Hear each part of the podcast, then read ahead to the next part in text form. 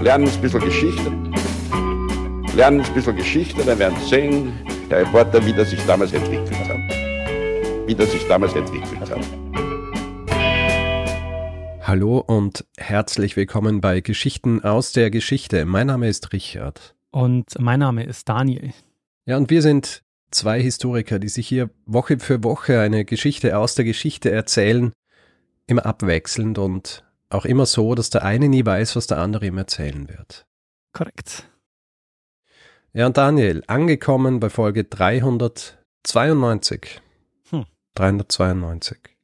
Erinnerst du dich noch, über was wir in Folge 391 sprachen? Oh ja, du hast letzte Woche erzählt von The Bob-Haired Bandits, Celia Cooney, die mit ihrem Mann für einige Zeit New York City unsicher gemacht hat.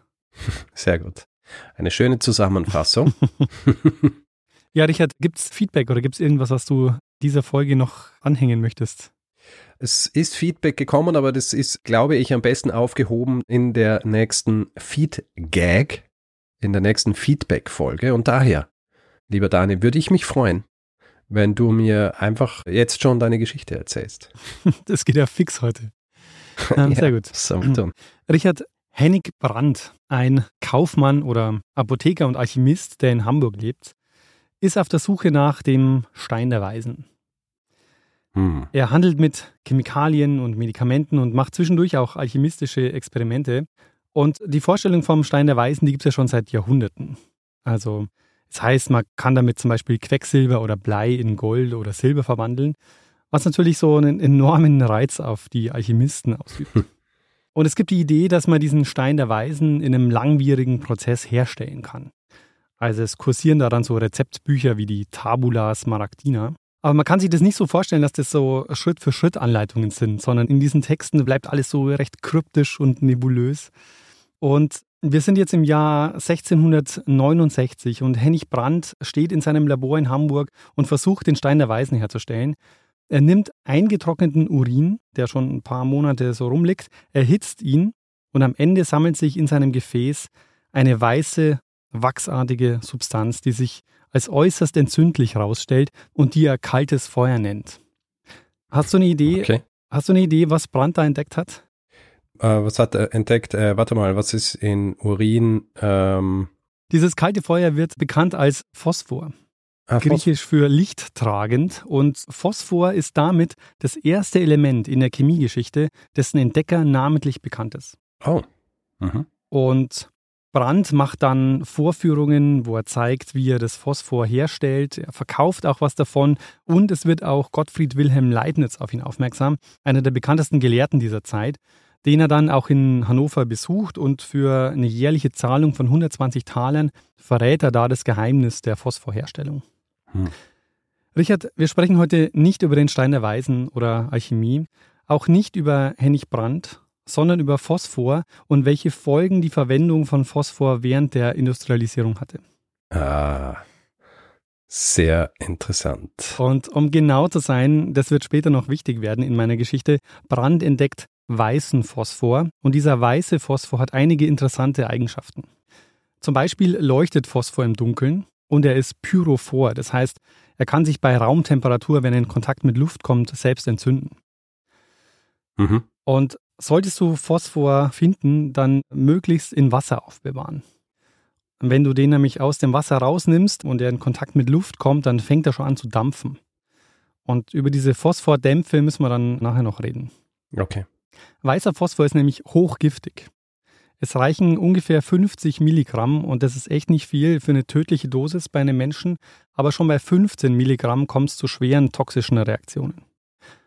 Phosphor ist zwar schon in kleinen Mengen tödlich, wenn wir es so zu uns nehmen, aber ohne Phosphor ist überhaupt kein Leben möglich auf der Erde. Also alle biologischen Organismen brauchen Phosphor. Phosphorverbindungen sind zum Beispiel Bestandteil unserer DNA. Und was glaubst du, wie viel Gramm Phosphor hast du so in deinem Körper? Pro Kilogramm oder insgesamt? Insgesamt. Ich habe jetzt mal ein Durchschnittsgewicht von 70 Kilogramm angenommen. Großzügig. Also konservativ geschätzt. Aber dann habe ich wahrscheinlich zwei Gramm Phosphor im Leib. Ja, es sind viel mehr. Es sind 700 Gramm. Oh, eh so. Und davon allein 600 in deinen Knochen. Aha, na gut, aber da kann man sie ja nicht rausholen. ja, man hat aber tatsächlich Phosphor dann lange Zeit auch so hergestellt, dass man Knochen eingekocht hat. Hm. Nein, man, man kann sie dann schon rausholen, aber nicht während die am Leben bin. Genau. äh, du weißt wahrscheinlich schon, über welches Industrieprodukt wir gleich sprechen werden, oder? Für das Phosphor dann zum Einsatz gekommen ist. Äh, Düngemittel. Ah, ein guter Punkt, aber ich wollte in dieser Folge über was anderes reden. Ach so. äh, Sprengstoff. Ja, ähm, nee, heute geht es um Zündhölzer. Zündhölzer. Streichhölzer, genau. Hm. Mhm. Richard, was weißt du über Streichhölzer?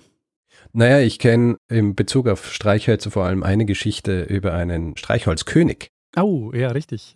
Die Geschichte habe ich dir mal erzählt und zwar war das Folge 182, da ging es um den Zündholzkönig Ivar Kröger. Und die Geschichte um Kröger passiert so in den 1920er Jahren. Ein schwedischer Geschäftsmann, der ein gigantisches Firmenimperium mit Zündhölzern aufbaut. Und es endet dann schließlich in einem Finanzskandal, aber er hat es geschafft, in vielen Ländern ein Zündholzmonopol zu bekommen, das in Deutschland bis 1983 Bestand hatte. Also man konnte bis dahin nur Zündhölzer von den Marken Welthölzer und Haushaltsware kaufen.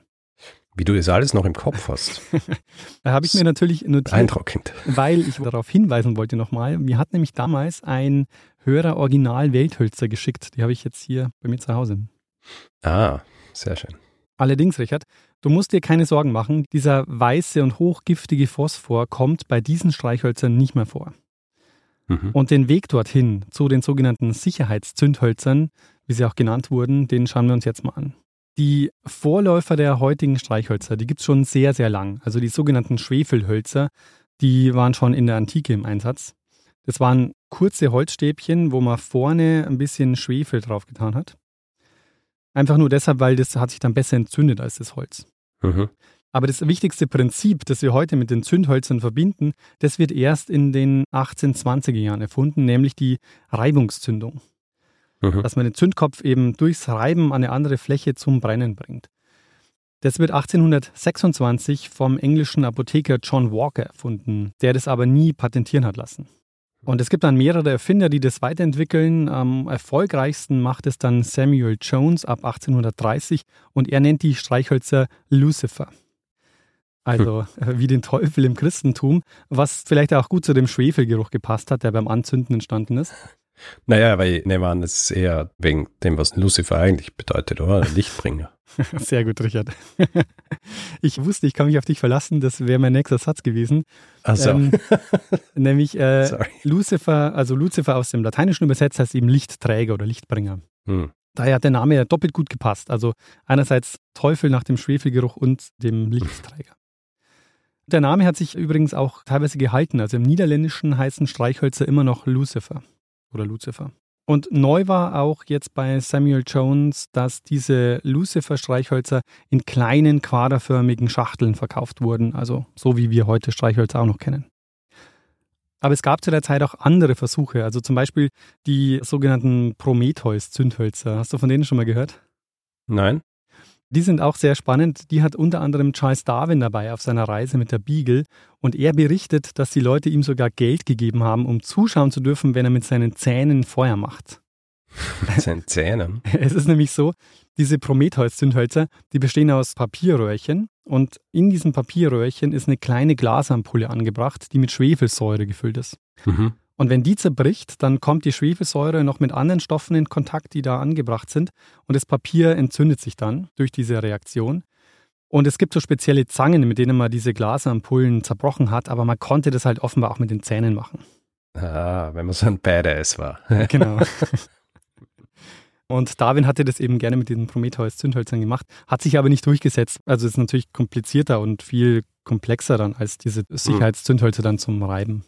Die Namensgebung ist auch konstant, nur halt jetzt nicht mehr biblisch, sondern griechische Mythologie, oder? Ganz genau. Was man sich noch bewusst machen muss, ist, dass Zündhölzer im 19. Jahrhundert noch eine ganz andere Bedeutung hatten als heute. Also die Leute hatten ständig Bedarf, Feuer zu machen, also nicht nur zum Pfeife rauchen. Die Öllampen zu Hause oder die Kerzen für die Öfen zum Heizen oder auch zum Kochen. Also man hatte im Grunde immer den Bedarf, Feuer zu machen oder sehr oft den Bedarf am Tag Feuer zu machen. Mhm. Diese Reibungszündung, die hat aber oft nicht zuverlässig funktioniert, also auch bei den Lucifers nicht. Und deshalb beginnen jetzt ab den 1830er Jahren Experimente mit weißem Phosphor. Und diese Phosphorstreichhölzer, die dominieren ziemlich bald den Markt, weil die einfach günstig in der Herstellung sind und unglaublich gut funktionieren, also sehr zuverlässig funktionieren. Die sind aber andererseits halt auch sehr gefährlich. Also für die Verbraucherinnen und Verbraucher nicht so sehr, aber für die, die die Streichhölzer hergestellt haben. Die Streichholzproduktion war extrem gesundheitsschädigend. Wir haben schon über die Phosphordämpfe gesprochen. Die Arbeiterinnen und in der Mehrzahl haben in diesen Fabriken Frauen gearbeitet, sind permanent diesen giftigen Dämpfen ausgesetzt und es hat schlimme Konsequenzen. Mhm. Der Phosphor greift nämlich den Kieferknochen an und führt zu einer Nekrose, also das heißt, der Knochen stirbt ab. Und der sogenannte Phosphorkiefer, englisch wird es auch als Fossy Jaw bezeichnet, gilt als eine der ersten anerkannten Berufskrankheiten überhaupt. Es ist zum Beispiel so, dass man, wenn man Karies hat, dass diese Dämpfe da in den Zahn eindringen und dann eben den Kiefer angreifen. Okay, das heißt, wenn man ohnehin schlechte Zahnhygiene hat, was zu jener Zeit relativ häufig war, dann ist es noch schlimmer. Ganz genau. Es ist auch ziemlich bald klar, dass es einen direkten Zusammenhang zwischen den Phosphorkiefern und den Arbeiten in der Streichholzfabrik gibt. Der erste, der das beschreibt, ist der Wiener Arzt Friedrich Lorinser, der ab 1845 schon die Auswirkungen von Phosphordämpfen bei der Zündholzherstellung untersucht. Jedenfalls die Streichhölzer mit dem weißen Phosphor, die sind jetzt seit den 1830er Jahren auf dem Markt und seit den 1850er Jahren, also 20 Jahre später, seit dem Zeitpunkt gibt es schon eine Alternative zu kaufen, nämlich die sogenannten Sicherheitsstreichhölzer. Die werden in Schweden entwickelt und es ist auch der Grund, warum die schwedische Zündholzindustrie über eine lange Zeit so dominierend ist. Weißt du, was die Sicherheitszündhölzer im Vergleich anders machen? Hm, also mein Verständnis war immer, dass die eben nur funktionieren, wenn man es an der entsprechenden Reibefläche reibt und sonst nirgendwo. Ist das nicht der äh, Sicherheitsaspekt? Ganz genau, das ist es. Die Reibungszündung besteht aus zwei Komponenten, die zusammengeführt werden müssen, damit der Zündkopf wirklich brennt. Hm. Und der Zündkopf alleine, wenn du ihn woanders reibst, der wird nicht brennen. Also die explosive mhm. Mischung entsteht erst, wenn man den Kopf und die Reibefläche zusammenführt. Mhm. Und auf der neuen Reibe- oder Schlagfläche, die an der Schachtel angebracht ist, da ist roter Phosphor. Das ist heute noch so. Das heißt, die Sicherheitszündhölzer kommen ohne weißen Phosphor aus und interessant ist, dass roter Phosphor, der entsteht durch Lichteinwirkung. Also wenn du weißen Phosphor lange ins Licht stellst, schneller geht es, wenn man weißen Phosphor für ein paar Stunden erhitzt, dann entsteht eben dieser rote Phosphor und der ist nicht pyrophor, also der brennt nicht schon bei Zimmertemperatur. Der ist auch sonst wesentlich weniger entzündlich, reicht aber völlig für Zündhölzer. Aber vor allem roter Phosphor ist ungiftig. Hm. Und ab 1855 werden diese Sicherheitszündhölzer von Johann Edward Lundström und seinem jüngeren Bruder Karl Franz Lundström in ihrer Fabrik in Jönköping produziert. Das ist ein Ort im Nordwesten von Schweden und es wird eine der größten Zündholzfabriken der Welt. Wir haben ja schon über Ivar Kröger gesprochen, der dann ein Zündholz-Imperium aufbaut und der gründet die Svenska Tändsticks und übernimmt die Fabrik in Jönköping. Mhm. Allerdings verdrängen jetzt die Sicherheitszündhölzer die Streichhölzer mit dem weißen Phosphor erstmal nicht, weil die billiger sind. Und die sind insofern auch praktischer, weil man sie überall anzünden kann. Also die werden auch als überall Zündhölzer bezeichnet, im Englischen als Strike Anywhere. Und das geht eben mit den Sicherheitszündhölzern nicht. Mhm. Dafür besteht aber auch die Gefahr bei diesen Strike Anywhere Zündhölzern, dass die sich eben aus Versehen entzünden. Und das gibt es bei den Sicherheitszündhölzern eben nicht. Es war zum Beispiel bei den Phosphorstreichhölzern üblich, dass man die in luftdichten Etuis aufbewahrt, weil eben mhm. Luft und Phosphor sehr leicht reagieren kann. Und ich habe gelesen, dass es wohl so war, dass man in London in den 1850er Jahren, wenn man in die Häuser gegangen ist, dann hat man an den Wänden die Spuren dieser Strike Anywhere Streichhölzer sehen können. dass wenn man die Treppe hochgegangen ist, dann hat man eben an der Wand noch schnell so das Streichholz anmachen können. Äh, ich kenne solche aber noch, so Strike Anywhere Dinge, die haben wir früher als Kinder so gern gekauft, weil die bestehen nicht aus am Holzkörper, sondern es ist so Wachspapier. Mhm. Was du nämlich machen kannst, ist, du kannst es so aufdröseln und kannst das Wachspapier um den Zündkopf wickeln und kannst es dann, wenn du es am Boden reibst, dann entflammt es so und es qualmt. So ah. richtig. Und wir haben dann immer gesagt, wir machen so Stinkbomben, aber eigentlich waren es einfach nur so kleine qualmende Dinger dann. Und deswegen haben wir die gern gekauft. Aber die hat man auch überall, überall entzünden können. Interessant, die kenne ich gar nicht. diese Strike Anywhere Streichhölzer, die werden dann so ab 1900 auch hergestellt ohne Phosphor. Also da gibt es dann eben auch Varianten, wo man dann auf das weiße Phosphor verzichten konnte. Mhm. Aber ähm, erst nach und nach wird die Verwendung von weißem Phosphor dann in vielen Ländern verboten, weil dann eben schon klar ist, das ist hochgiftig, das Zeug, und auch gefährlich. Und das beginnt in den 1870er Jahren zum Beispiel in Finnland und in Dänemark und einen Durchbruch gibt es dann 1906. Da einigen sich dann 48 Staaten in der Berner Konvention darauf, dass die Verwendung von weißem Phosphor bei der Herstellung von Streichhölzern, also dass die die bei der Herstellung eben nicht mehr verwenden dürfen. Und es gilt auch für die Einfuhr und tritt ab 1912 in Kraft. Mhm. Aber es dauert noch ein paar Jahrzehnte, bis dann wirklich die Phosphor-Streichhölzer wirklich vom Markt verschwinden. Also in China zum Beispiel werden die dann erst 1925 verboten. Aber die Lundströms schaffen es mit ihrer Firma in Jönköping in den nächsten Jahrzehnten mehr oder weniger ein Monopol für die Sicherheitszündhölzer aufzubauen. Also die verkaufen sie dann ab 1855, aber die Streichholzfabrik, die gibt es schon zehn Jahre früher. Also die fangen mit der Firma 1845 an. Mhm. William Bryant und Francis May, zwei britische Unternehmer, die gründen in London 1843 eine Firma, die nennen sie Bryant May. Hast du von denen schon mal gehört? Nein. Sehr gut, weil um die wird es nämlich jetzt gehen.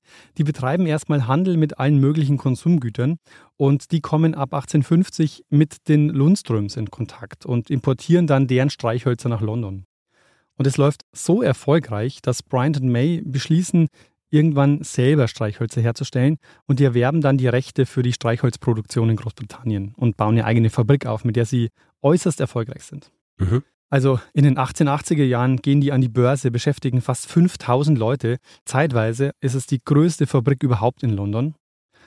Der Großteil der Beschäftigten dort ist weiblich, sehr viele haben einen irischen Familienhintergrund und 1861 kaufen sie das Gelände einer alten Kerzenfabrik und bauen dort eine neue Streichholzfabrik und zwar in der Fairfield Road in East London.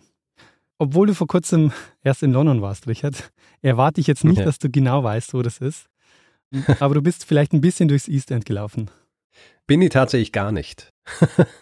War man nicht, aber. Das East End ist ja heute ein bisschen im Wandel, aber weißt du, für was das East End so stand oder steht im 19. Jahrhundert? Ja, halt so Arbeiterbezirk, oder? Genau, also zwei Dinge prägen das East End zu der Zeit sehr stark. Und zwar das eine sind die Docks. Also das ist eine riesige Hafenanlage, das war mal der größte Hafen der Welt. Dementsprechend gab es dort sehr viele Arbeiter. Und zum anderen wohnen im East End zu der Zeit viele Einwanderergruppen und es werden dort während der Industrialisierung zahlreiche Fabriken gebaut, unter anderem eben auch die von Brian May. Und deshalb ziehen dort viele hin, weil es Arbeit gibt am Hafen und in den Fabriken. Allerdings entstehen dort auch große Armenviertel. Hm. Und aus diesen Armenvierteln rekrutieren Brian und May die Mitarbeiterin für ihre Streichholzfabrik. Hm. Ich kann mich erinnern, dass ich das East End in dieser Funktion eben auch mit den Docks und so weiter erwähnt habe in meiner Folge über den Titchborn.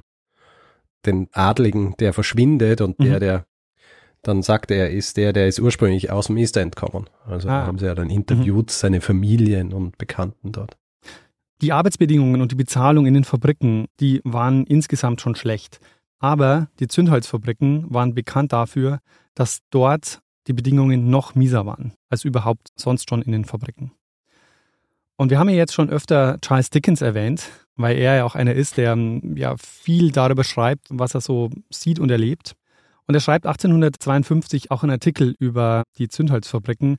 Und dieser Artikel heißt The Evils of Matchmaking. Hm. Also es ist im Grunde schon allen klar, die Zündholzherstellung die läuft unter den schlechtesten Bedingungen. Die Arbeiterinnen werden schlecht bezahlt und sie haben diese extreme Gesundheitsgefahr, dass sie eben ihre Kiefer verlieren. Mhm.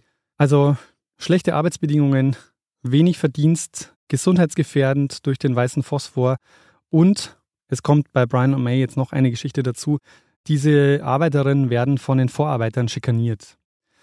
Man hat sie nämlich nicht nach Stunden bezahlt, sondern nach erledigter Arbeit. Und es kam selten vor, dass die den vollen Lohn mit nach Hause genommen haben, weil es einen großen Bußgeldkatalog gegeben hat. Also wenn zum Beispiel, was leicht passieren konnte, mal Streichhölzer abgebrannt sind, dann musste man die bezahlen. Und es gab viele disziplinarische Strafen. Also zum Beispiel, wenn der Vorarbeiter gemeint hat, dass der Arbeitsplatz nicht gut genug aufgeräumt worden ist. Oder wenn geredet wurde während der Arbeit und solche Dinge. Dafür wurde man bestraft und das Geld wurde dann direkt vom Lohn abgezogen. Mhm. Und es gab in den Jahren zuvor schon einige Streiks in der Fabrik, aber Anfang Juli 1888 passiert was Außergewöhnliches. Eine Arbeiterin weigert sich, den Anweisungen eines Vorarbeiters zu folgen und sie wird rausgeworfen. Wer, warum und wie, wissen wir nicht. Es ist nämlich so, dass wir fast nichts über die Streikenden wissen, auch nur wenig über den Ablauf des Streiks. Wir wissen nicht mal, wann und warum er genau angefangen hat. Es gibt nämlich keinerlei Überlieferungen von den Frauen selber. Wir erfahren nur in Berichten über sie, zum Beispiel aus Zeitungsartikeln. Und dieser Streik, um den es jetzt gleich gehen wird, Richard, ist lange Zeit nur als kleine Fußnote der Gewerkschafts- und Streikgeschichte behandelt worden und das völlig zu Unrecht. Hast du von dem Streik schon mal gehört, 1888 in einer Zündholzfabrik in London? Hm, aus zwei Gründen. Einerseits, weil ich das als Hinweis gekriegt habe. Mhm. Wundert mich nicht. Ähm, schon ein paar Mal. Hat wahrscheinlich auch damit zu tun, weil es vor relativ kurzer Zeit in einem Film auch Thema war. Ah, sehr gut. Einen, den du gesehen hast? Ich habe einen Teil gesehen, glaube ich, davon, aber ich habe zum Beispiel, also das Setting und so weiter habe ich schon mitgekriegt. Wirst du den erwähnen? Den Film nicht. Den Film? Okay, das war Enola Holmes, zweiter Teil. Ah. Weißt du, die ist schon mal vorgekommen, als es um Suffragitsu gegangen ja, ist. Ja, ja, das ist ja. nämlich im ersten Teil vorgekommen und im zweiten geht es nämlich vor allem auch um dieses Thema. Ich kann da keine Details erzählen. Ja. also ich habe nur davon gehört. Verstehe. Da bin ich mal gespannt, was du dann nachher noch zu ergänzen hast. Dieser Streik in der Zündholzfabrik beginnt Anfang Juli. Vielleicht der 2. Juli, ein Montag. Die meisten Berichte gehen aber vom 5. Juli aus. Und einige Frauen in der Fabrik bekommen mit, was da passiert, dass eine von ihnen rausgeworfen wurde und sie legen ihre Arbeit nieder, um sie zu unterstützen. Und es schließen sich dann ihnen immer mehr an und am nächsten Tag sind schon 1400 Mitarbeiterinnen, die in Streik getreten sind. Der Streik war nicht geplant, also dementsprechend gibt es auch keine Vorbereitungen. Die Frauen waren in keiner Gewerkschaft organisiert. Das heißt, es gibt auch kein Streikgeld, es gibt keine Streikkasse. Und das ist auch der Grund, warum die Streiks vorher nicht erfolgreich verlaufen sind, weil die Frauen natürlich dringend auf das Einkommen angewiesen sind. Und im Grunde die, ja, die Werksleitung das aussitzen kann. Die müssen einfach nur ein paar Tage warten und dann kommen die Frauen wieder freiwillig zurück, weil sie eben das Geld brauchen. Die männlichen Fabrikarbeiter haben sich vermutlich nicht am Streik beteiligt, aber ihnen geht dann halt bald die Arbeit aus, weil der Großteil der Belegschaft ja weg war. Ja. Und die Frauen fangen jetzt an, sich zu organisieren. Also sie stellen Forderungen auf und sagen, dass sie erst wieder an die Arbeit gehen, wenn die Bedingungen erfüllt sind. Sie wählen sechs Frauen aus, die dann zur Geschäftsleitung gehen und ihre Forderungen vorlegen. Und die gehen natürlich erstmal nicht darauf ein und drohen den Frauen mit Rauswurf. Und als die Fabrik am 6. Juli immer noch stillsteht, kündigt Brian und May an, dass sie Mitarbeiterinnen aus dem Werk in Glasgow nach London holen, um die Streikenden zu ersetzen.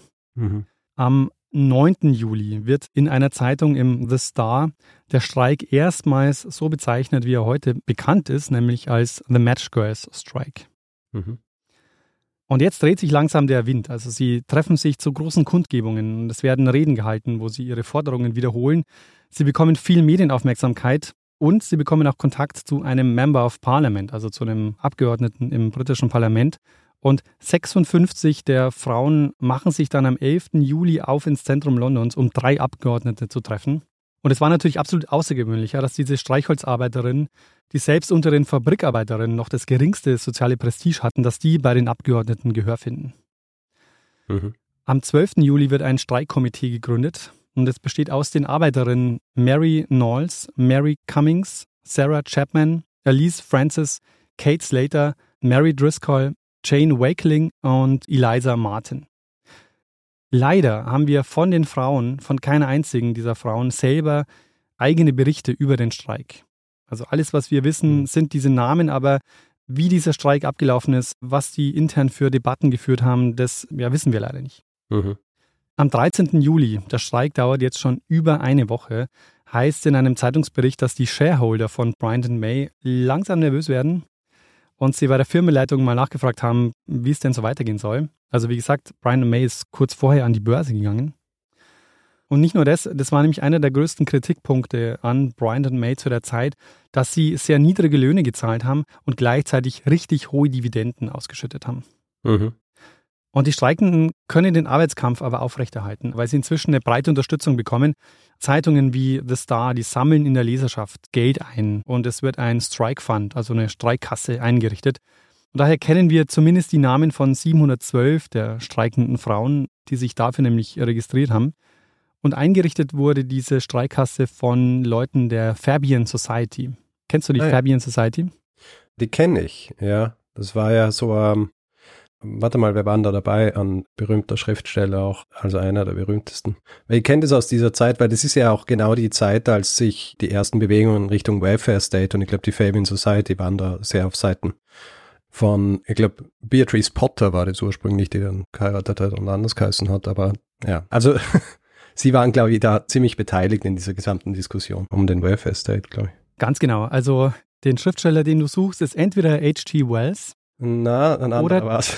George Bernard Shaw. George Bernard Shaw war es, ja. der spielt auch nachher noch eine wichtige Rolle. Der ist nämlich auch einer, der sich für die Frauen eingesetzt hat und der auch die, ich glaube sogar, dass der die Streikkasse verwaltet hat, aber das ist jetzt nur eine Vermutung. Die Fabian Society hat sich kurz vorher erst gegründet, ist eine sozialistische Vereinigung und ist deshalb so wichtig, weil sie war maßgeblich an der Gründung der Labour-Partei beteiligt mhm. und war dann auch später so die Kaderschmiede von Labour. Und ist auch heute noch präsent. Also die ehemaligen Premierminister Tony Blair und Gordon Brown sind äh, jeweils Mitglied in der Fabian Society. Mhm.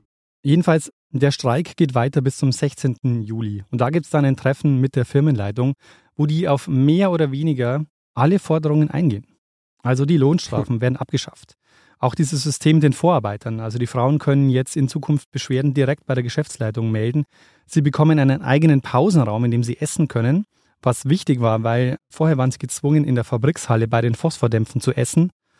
Und wir wissen ja, dass die Phosphordämpfe eben gerade über eben die Zähne aufgenommen wurden. Das heißt, das war eine wichtige Gesundheitsmaßnahme. Und noch ein Zugeständnis, Sie können eine eigene Gewerkschaft gründen, die Sie danach gründen am 27. Juli, die Union of Women Matchworkers. Mhm. Und das war die größte Frauengewerkschaft im Land. Und zwölf der Frauen werden in dieses Komitee gewählt, also in dieses Gewerkschaftskomitee. Und Sarah Chapman, die vorher auch im Streikkomitee war, die vertritt dann die Gewerkschaft. Also sie wird dann auch im selben Jahr noch, 1888, zur Trade Union Conference als Delegierte geschickt. Und das ist eben so die wichtigste Konferenz, wo sich die ganzen Gewerkschaften getroffen haben. Und es passiert also, was ihnen vorher niemand zugetraut hätte. Die streikenden Frauen setzen sich durch mit ihren Forderungen gegen Brian und May. Und Richard, trotz diesen enormen Erfolgs wissen wir wenig über den Streik und die Beteiligten. Und es stellt sich natürlich die Frage, wieso das so ist. Mhm. Und es fängt schon mal damit an, dass die streikenden Frauen als unqualifizierte und verarmte Mädchen abgetan wurden. Ist auch kein Zufall, dass man immer nur vom Match Girls Strike redet. In einem Buch, das ich gelesen habe, schreibt die Autorin konsequent von den Match Women. Mhm. Und jetzt kommt aber der entscheidende Punkt, der die Erinnerung an den Streik bis heute prägt. Im Nachhinein hieß es nämlich, naja, diese unqualifizierten Frauen, die waren doch niemals diszipliniert genug und konnten sich niemals so gut organisieren, um sich gegen Brian und May durchzusetzen. Die müssen doch Unterstützung von außen aus der Mittelklasse bekommen haben, oder? Hm. Und ich lese dir mal einen Satz aus der Wikipedia vor, der heißt im deutschen Eintrag zum Streichholz. Im Jahr 1888 kam es in London zum Streik der Streichholzfrauen unter der Führung der Politikerin, Frauenrechtlerin und Aktivistin Annie Besant. Hm. Und in ihrem eigenen Wikipedia-Eintrag, also dem von Annie Besant, da geht es sogar noch weiter, da heißt es nämlich, 1888 leitete sie erfolgreich den Match Girls Strike im Kampf gegen Hungerlöhne und menschenunwürdige Arbeitsverhältnisse in den britischen Zündholzfabriken. Also das sind jetzt schon die britischen Zündholzfabriken mhm. und nicht nur der Streik bei Brian May. Und vielleicht ist dir der Name schon mal untergekommen in einem anderen Zusammenhang. Annie Besant ist nämlich eine sehr, ich sag mal, schillernde Persönlichkeit. Aha. also ich will gar nicht auf ihr späteres Leben eingehen, weil es definitiv eine eigene Folge wäre. Sie geht dann nämlich nach Indien und wird eine der prominentesten Vertreterinnen der Theosophischen Gesellschaft. Aha. Aha. Und zu der Zeit, wo dieser Streik geführt wird und wo eben die Fabian Society gegründet wurde, ist sie sehr gut befreundet mit George Bernard Shaw und sie hat wohl auch zeitweise ein Verhältnis mit ihm. Mhm. Annie Besant ist eben zu dieser Zeit ja ein wichtiger Teil der Fabian Society. Also Annie Besant soll diesen Streik angeführt haben, was nicht stimmt. Also sie war zwar involviert, hat auch eine wichtige Rolle gespielt, aber sie hat die Frauen weder zum Streik aufgefordert, noch hat sie einen Arbeitskampf organisiert. Aber es hat eben gut ins Bild gepasst. Da kommt jemand von außen, eine gut gebildete Frau aus der Middle Class, die in Debattierclubs aktiv war und in der Fabian Society und die sich jetzt also um diese armen Mädchen in der Fabrik gekümmert hat. Mhm. Die aber im Grunde nie auch nur einen Fuß in die Streichholzfabrik gesetzt hat. Und es gibt eben keine einzige Biografie von einer der Streikenden. Also deren Sicht der Ereignisse sind halt leider in Vergessenheit geraten. Und wie kommt es jetzt aber mhm. dazu, dass Annie Besant zur Streikführerin gemacht wurde? Ich habe vorhin in meiner Beschreibung des Streiks absichtlich ein paar Details weggelassen. Und die schauen wir uns jetzt mal an. Mhm. Besant hat nämlich eine Zeitung rausgegeben oder mit herausgegeben, die hat geheißen The Link, a Journal for the Servants of Man. Das war ein Halfpenny Weekly, also eine Zeitung, die wöchentlich erschienen ist. Und da veröffentlicht sie am 23. Juni 1888, also ungefähr eine Woche vor dem Streikbeginn, den Artikel White Slavery in London. Und in diesem Artikel geht es um die Arbeitsverhältnisse bei Brian May.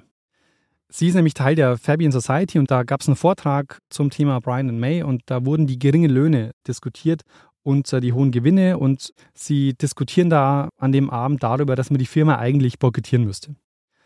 Und Annie Besant beschließt jetzt, dass sie sich das mal genauer anschauen will und für den Artikel redet sie dann am nächsten Tag mit den Mitarbeiterinnen also sie wartet vor dem Firmengelände, bis die Feierabend haben und spricht sie dann an. Und die Frauen erzählen ihr dann, dass sie wenig verdienen, dass sie ständig durch Bußgelder von dem hart erarbeiteten Geld wieder was abgezogen bekommen. Und all das beschreibt Annie Besant dann in dem Artikel und bezeichnet die Arbeitsbedingungen eben als Sklaverei. Und sie ruft sogar eben zum Boykott von Brian May auf in diesem Artikel. Aber sie ermutigt nicht die Frauen zum Streik. Dieser Artikel ist aber jetzt die Basis für die Idee, dass Besant den Streik angeführt hat. Sie hat eben allerdings nie zum Streik aufgerufen und es ist sogar so, dass sie nicht mal mitbekommen hat, dass der Streik überhaupt angefangen hat. Es ist nämlich so, dieser Artikel hat noch weitere Konsequenzen für die Frauen bei Brian und May.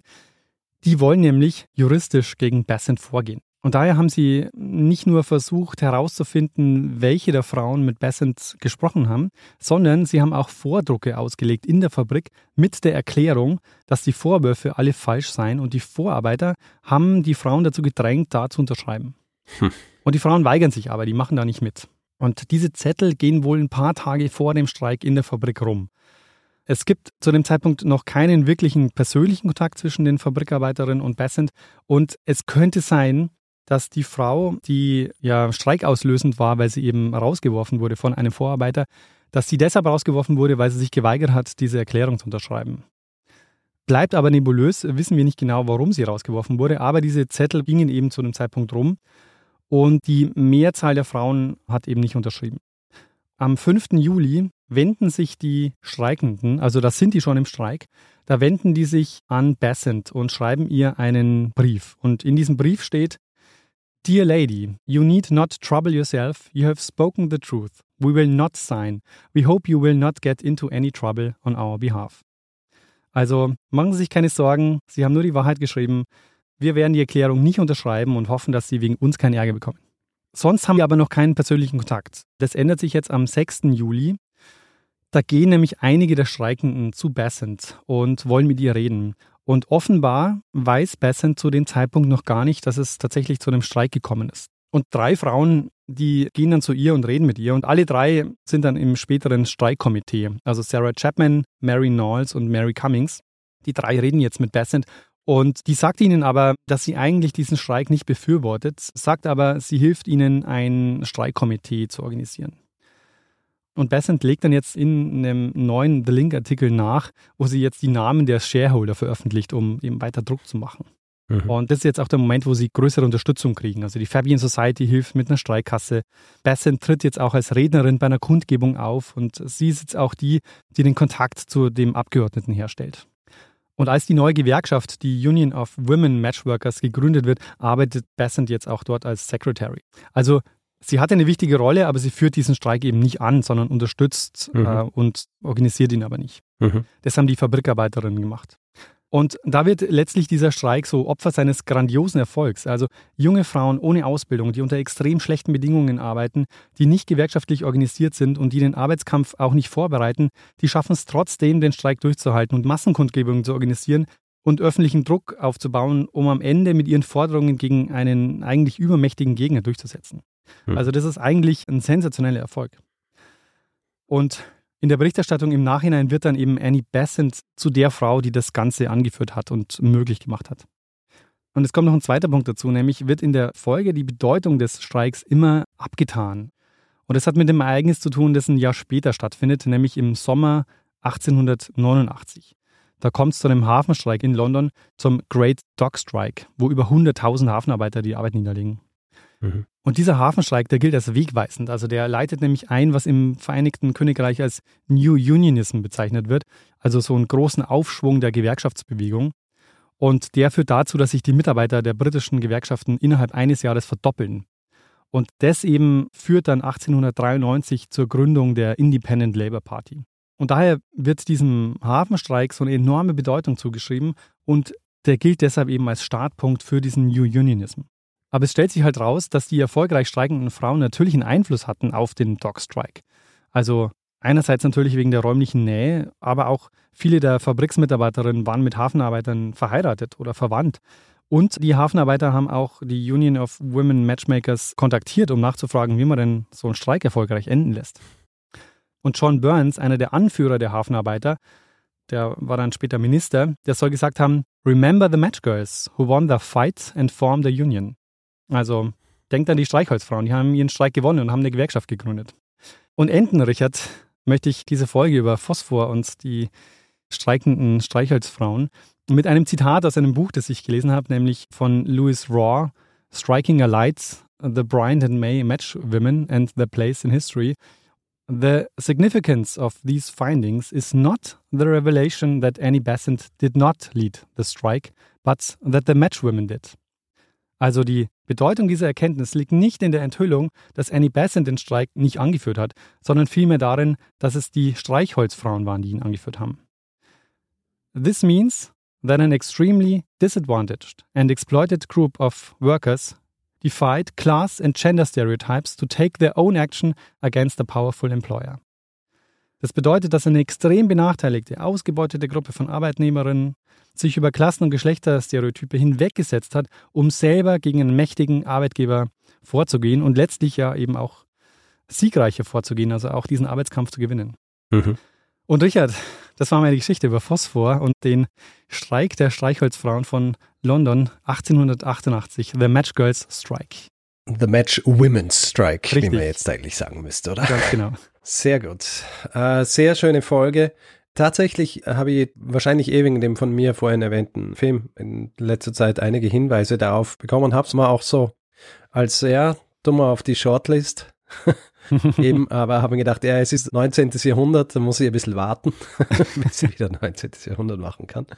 Aber jetzt hast du das übernommen und sehr gut. Eine schöne Zusammenfassung einer Geschichte, die halt eben tatsächlich wie du es gesagt hast, wohl eher als Fußnote bekannt ist und was dann auch wieder so ein ganz spezifisches Licht wirft, oder? Auf die Art und Weise und auch das wieder unterstützt, was du in deinem Abschlusszitat zitiert hast, dass sowas, was eigentlich wirklich wahnsinnig außergewöhnlich ist, höchstwahrscheinlich dann in Vergessenheit oder in relative Vergessenheit geraten ist, weil es nicht von den richtigen Protagonistinnen ausgegangen ist. Ja, genau. Nicht von den richtigen Protagonistinnen, also was eben nicht so diese Mittelklasse Gesellschaft mhm. war und weil es auch keine Männer waren. Ja.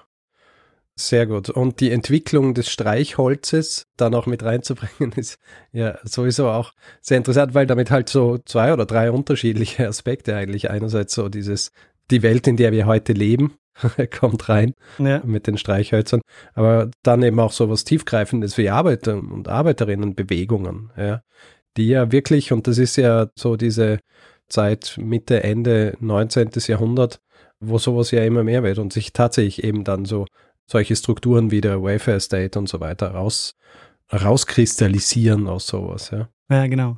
Sehr spannend. Weil man der Geschichte eben auch sehr gut sehen kann, es war ihnen ja alles bewusst. Also sie, Brian May wusste, Phosphor ist gesundheitsschädlich und es gab die Alternative mit dem roten Phosphor. Aber es mhm. hat eben nicht genug Gewinne ähm, oder es war eben ja lukrativer, weiter mit dem weißen Phosphor zu arbeiten. Und mhm. dass es eben zwei Dinge braucht, um das zu verändern. Zum einen den Zusammenschluss der Arbeiterinnen und Arbeiter, die eben dann dagegen vorgehen. Und zum anderen eben der Staat, der dann irgendwann sagt, okay, dann verbieten wir halt den weißen Phosphor. Mhm. Und die beiden Sachen haben dann letztendlich dazu geführt, dass ja diese Gesundheitsgefährdung dann eben verbannt wurde. Mhm. Ich meine, alles das, was du jetzt hier beschrieben hast, das sind ja alles Dinge und Problemstellungen, die heute noch genauso existieren. Genau. Nur in anderen, nur in anderen Bereichen. Also auch wie du das beschrieben hast, dieses System der Frauen, die dann dort arbeiten und für jeden Fehler und so weiter wird ihnen was abgezogen, so dass sie schlussendlich vielleicht sogar ihrem Arbeitgeber Geld schulden, ja, ja. Anstatt dass sie was kriegen. Das ist ja auch das System der modernen Sklaverei heutzutage, ja. Das ist ja noch sehr weit verbreitet, also weiter verbreitet, als man überhaupt glauben will, wo genau mit solchen Strategien gearbeitet wird. Ja. ja. Also Leuten, denen dann der Pass einbehalten wird, ja, so genau. dass sie nicht weg können und dann einfach gezwungen sind, tatsächlich in moderner Sklaverei zu leben. Ja, man darf nämlich auch wirklich nicht vergessen, ich weiß nicht, ob das auch gut genug rauskommt. Diese Frauen, die waren eben ungelernt und hatten eben oft eine irische Abstammung. Das heißt, die hatten wirklich das allergeringste soziale Prestige, das eben ja. Arbeiterinnen überhaupt hatten. Das heißt, Brian May hat die eben gar nicht ernst genommen und sich gedacht, okay, wenn die gehen, stellen wir halt die nächsten ein. Ich meine, it's a story as old as time. Ja. Fast, wenn man so will. Ja, aber das äh, zieht sich ja überall durch. Ich meine, wie diese Art und Weise, wie Einwanderer und Einwanderinnen behandelt werden, kennen wir auch aus den USA, aus im Mitte des 19., Anfang des 20. Jahrhunderts, wo alle neuen Wellen an neuen Einwanderern und Einwanderinnen, dann die, die neu und frisch angekommen sind, das sind dann immer die, die ganz unten stehen und die ausgenutzt werden, bis ja. sie irgendwann in einer Position sind, dass sie entweder dagegen angehen können oder einfach, es gibt ja diesen Begriff der Social Mobility, ja, mhm. im Englischen, ich weiß gar nicht, wie man das im Deutschen, aber dass du einfach dich von einer Klasse in die nächste bewegen kannst. Und das ist ja im Grunde die Geschichte der Einwanderer und Einwanderinnen ist immer auch eine Geschichte dieser Entwicklung, ja. Und äh, es fängt eigentlich immer mit solchen Situationen an. Also es erinnert mich auch ein bisschen an, erinnerst du dich noch an diese Folge, die ich gemacht habe über die Melasse-Katastrophe? Oh ja. Mhm. Wo in einem Hafen in den USA so ein großer Container mit Melasse mehr oder weniger explodiert ist und ein ganzes Viertel begraben hat. Mhm. Und das waren ja auch vornehmlich Einwanderer und Einwandererinnen aus Europa, die dann dort die Leidtragenden waren und wo es auch klar war, dass das sicherer gemacht werden hätte sollen und dass das die Versäumnisse derer waren, die einfach mehr Geld machen wollten. Ja.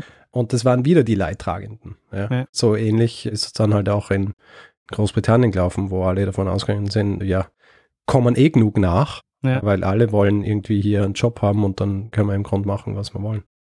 Und dazu kommt ja auch noch, dass die Leute keine Stimme haben, also zumindest also keine, die uns heute erreicht. Es gibt eben keine einzige ja, schriftliche Äußerung, die wir von diesen Frauen haben, die uns erreicht hat, sondern alles, was wir haben, ist, wo Leute über sie geschrieben haben. Ja, und ich meine, das ist auch was, mit dem wir ja öfter mal irgendwie so zu tun haben, dass selbst wenn wir Quellen haben, für Dinge muss man die halt immer unter dem Aspekt betrachten, warum haben wir überhaupt diese Quelle? Ja? ja.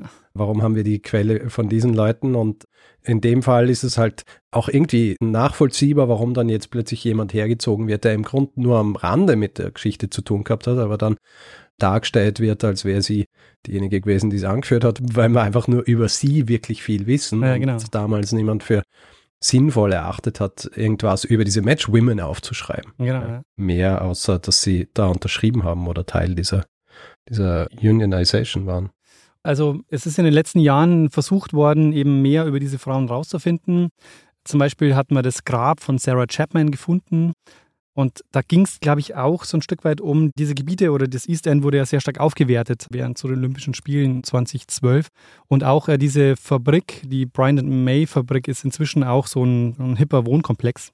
Hm. Und in dem Zuge hat man eben versucht, so ein bisschen auch die Frauen oder mehr über die Frauen rauszufinden. Und was Louis Raw macht in dem Buch ist auch, dass sie versucht, den streikenden Frauen wieder eine Stimme zu geben, indem sie die Nachfahren aufspürt und mit ihnen Interviews führt. Mhm. Gelingt es auch? Also gelingt insofern, dass man natürlich mehr Informationen bekommt, aber am Ende kommt man natürlich auch den Ereignissen des Streiks nicht wirklich näher, weil Nachfahren, das sind jetzt die Enkel, Urenkel, die haben natürlich, ja, die haben natürlich diese Frauen auch nicht mehr erlebt. Insofern ja. ist es schwierig. Und das Interessante wäre tatsächlich wirklich von ihnen selber zu hören. Mhm, genau. Ja. und nicht schon wieder um Ecken irgendwie zu mutmaßen, was jemand wahrscheinlich äh, wie gedacht hat und warum sie dann gewisse Dinge gemacht haben. Genau. Aber ja, das ist wirklich, äh, das ist die, das ist die Schande der Geschichtsschreibung. Ja, absolut.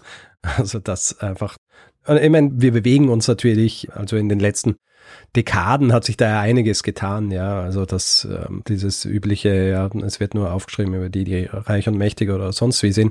Da ist ja viel getan. Also im Grunde auch ein ganzer Zweig der Geschichtswissenschaft, der sich auch damit beschäftigt, dann über Leute Dinge rauszufinden, die eigentlich keine Stimme gehabt haben. Ja. Aber hilft halt im Nachhinein dann auch nichts, wenn einfach nichts mehr existiert, ja, genau. was man rausfinden kann. Ja. Heute wäre es halt quellentechnisch insofern einfacher, weil die hätten zu dem Streik wahrscheinlich einen Twitter-Account aufgemacht und den könnte man zumindest untersuchen und hätte da noch ein bisschen auch Originalquellen.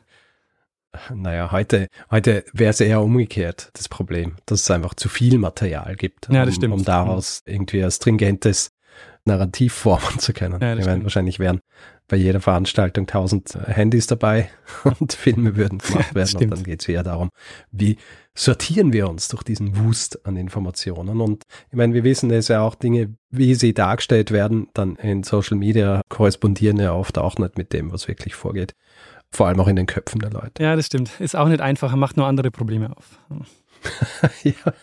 Apropos äh, andere Probleme. Wir haben jetzt schon über Filme geredet oder einen Film. Hast du eigentlich Dark gesehen, die Netflix-Serie?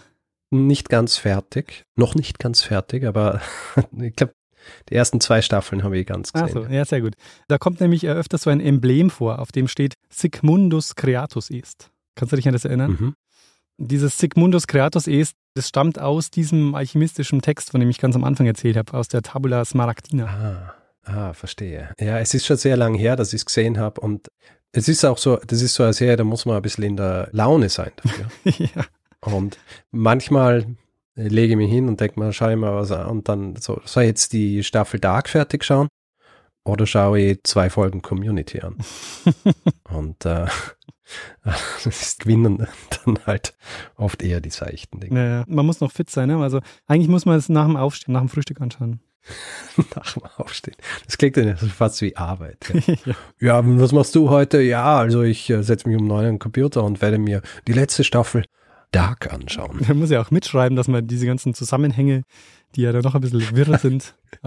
natürlich, Abhandlungen müssen dann natürlich auch geschrieben werden darüber.